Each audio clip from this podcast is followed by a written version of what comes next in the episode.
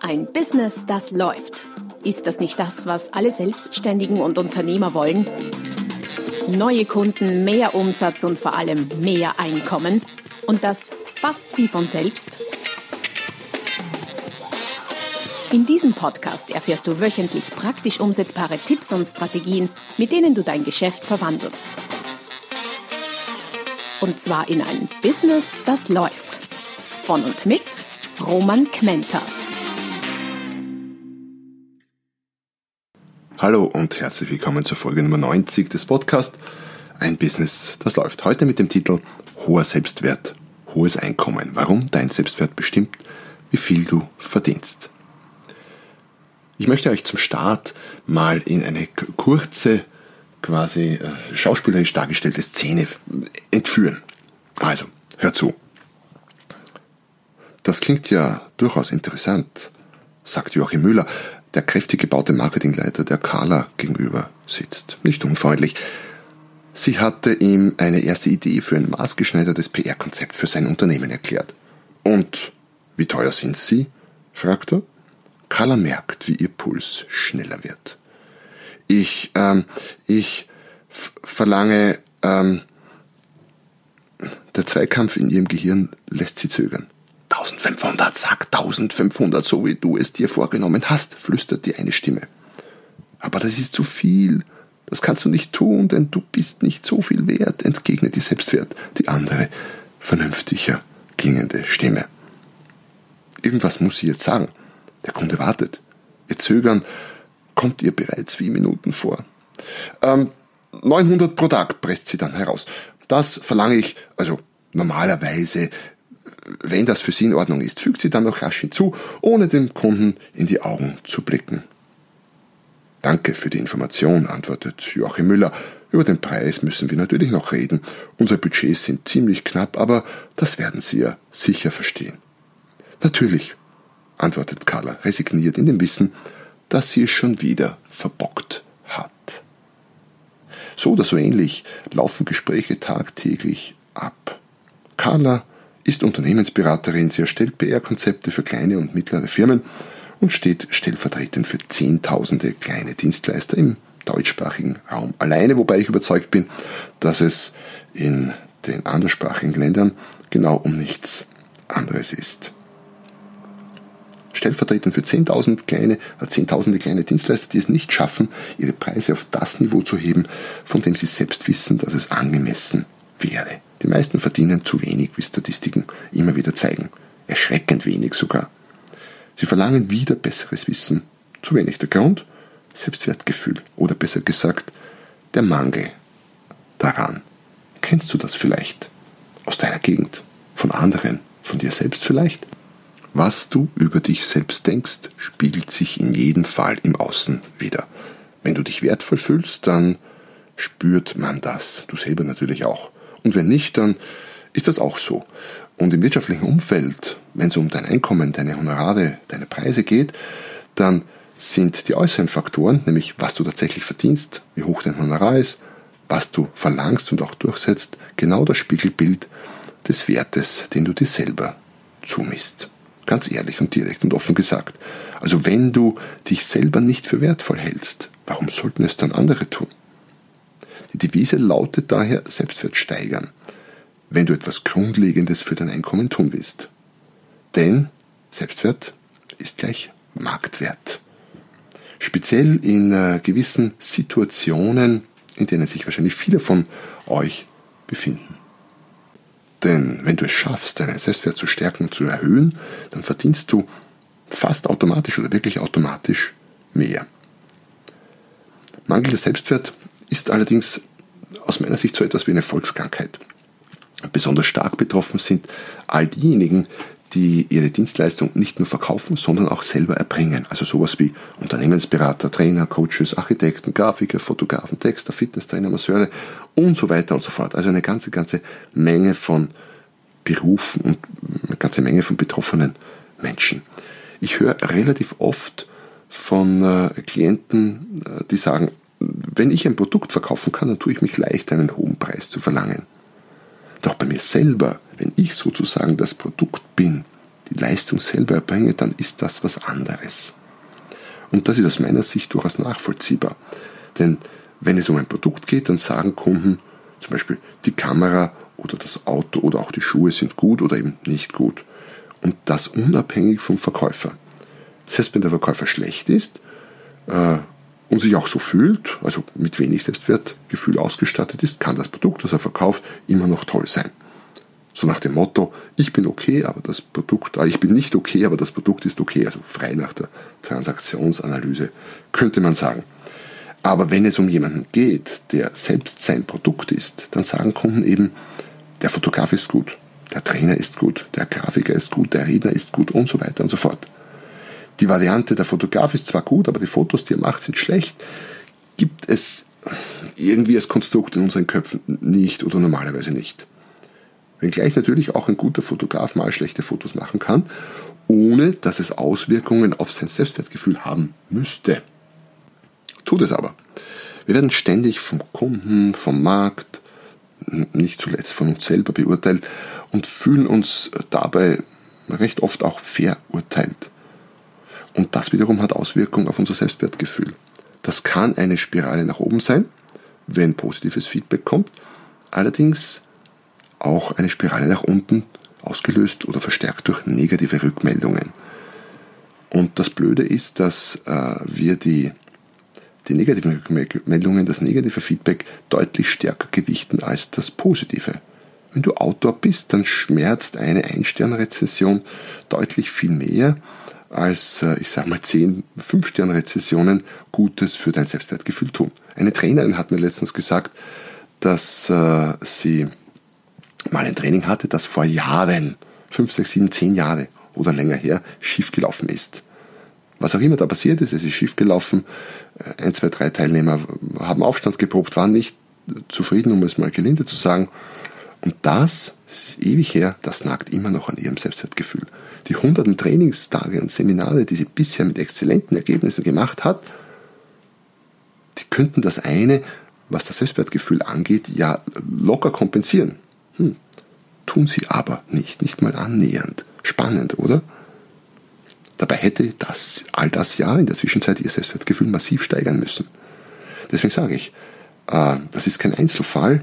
Nach meiner Erfahrung nach ist geringes Selbstwertgefühl eine Volkskrankheit. Und wie gesagt, bei, bei Unternehmen, bei Selbstständigen, bei Dienstleistern speziell ist es doppelt schlimm. Warum? Weil es ums Einkommen geht. Wenn ich gefragt werde, von Dienstleistern, von Klienten, was sie tun können, um mehr zu verdienen, dann gibt es da natürlich vieles. Positionierung, Produkte, Verkaufsgesprächsführung, Marketing, PR und so weiter und so fort. Eine endlose Reihe von Sachen, die man tun kann, um im Business noch erfolgreicher zu sein.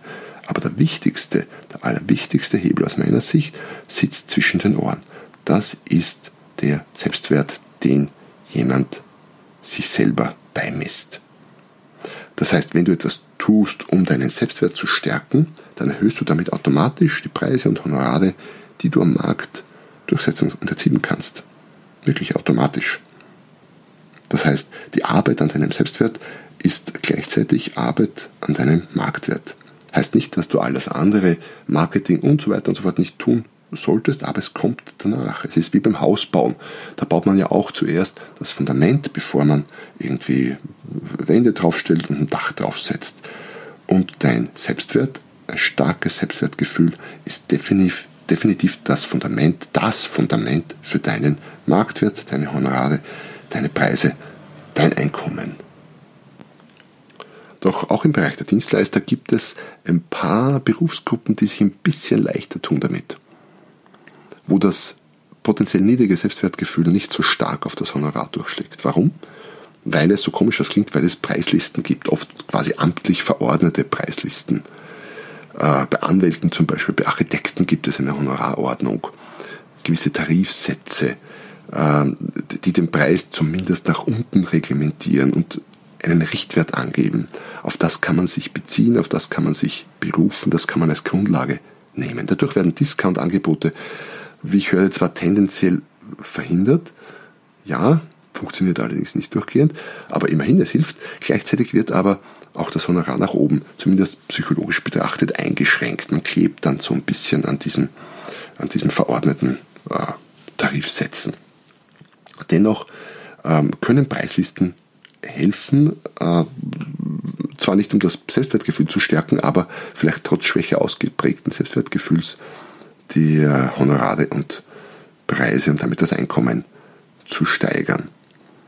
Und wenn das so ist, weil wenn was geschrieben ist und dem Kunden vorliegt, dann ist das halt irgendwie so. Das wirkt verbindlicher und fixer, als wenn es der Verkäufer oder der Dienstleister nur sagt. Und wenn das so ist, dann was spricht dagegen, eine Preisliste zu machen? Also solltest du noch keine Preisliste ha haben, äh, dann mach eine, auch wenn da nur drei, vier Sachen draufstehen. Stell, stell die online, wo es passt, das passt nicht überall, aber wo es passt, stell die online und druck sie auch aus, lass sie möglichst offiziell aussehen. Nicht nur für den Kunden, sondern auch für dich, um dich dran festzuhalten, damit dir nicht genau das passiert, was Carla eingangs passiert ist. Jetzt äh, ist die Sache mit der Preisliste zwar ein äh, sehr netter und durchaus in gewissen Bereichen funktionierender Trick, äh, um sich eben selber zu überlisten auch.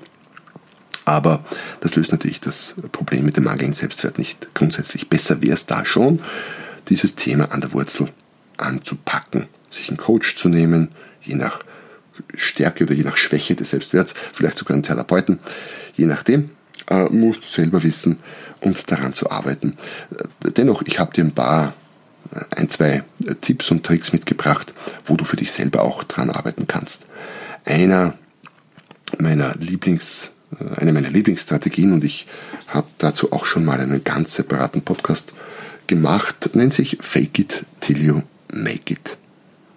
Jetzt äh, stellen viele Menschen, wenn sie nur hören, Fake It Till You Make It und etwas faken, schon die Haare auf. Dabei ist das gar nicht böse und gar nicht schlimm in dem Fall. Was meine ich damit?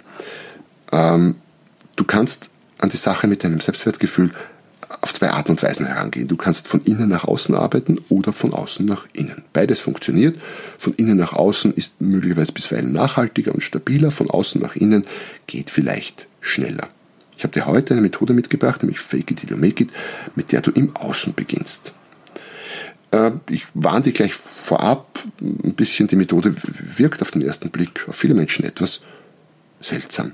Muss aber sagen, ich habe sie selber bei mir schon in verschiedenen schwierigen beruflichen Situationen im Laufe der Jahre selber mit Erfolg angewandt. Daher mag ich sie auch. Sie hat mir schon sehr geholfen. Die Grundidee ist die Idee der Selbsttäuschung. Mal ganz unverblümt gesagt. Also man tut so, als ob man einen hohen Selbstwert hätte, man verhält sich so, man schauspielert quasi im Außen, genauso wie man sich mit einem hohen Selbstwert verhalten würde und lässt das nach innen wirken, weil das, was wir außen tun, wie wir uns geben, wie wir außen sind, hat auch eine Auswirkung nach innen. Ist das oberflächlich? Ja, ist es. Aber Oscar Wilde hat schon gesagt, nur oberflächliche Menschen urteilen nicht nach Äußerlichkeiten. Das wahre Geheimnis der Welt liegt im Sichtbaren, nicht im Unsichtbaren. Ein Beispiel dazu.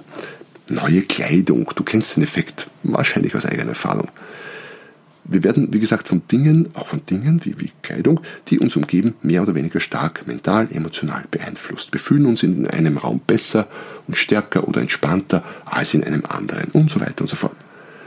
Und wahrscheinlich hast auch du schon mal irgendwie ein neues, perfekt sitzendes, unglaublich gut aussehendes äh, und wahrscheinlich nicht ganz billiges neues Kleidungsstück gehabt, ein neues Kostüm oder einen neuen Anzug für die männlichen Leser vielleicht mit passenden neuen Schuhen, stylischen Hand, Handtasche, das würde ich eher nur den weiblichen Lesern empfehlen, wobei ich war jetzt vor kurzem in Italien, da tragen auch Männer Handtasche, also geht auch je nachdem, wie du äh, drauf bist modisch.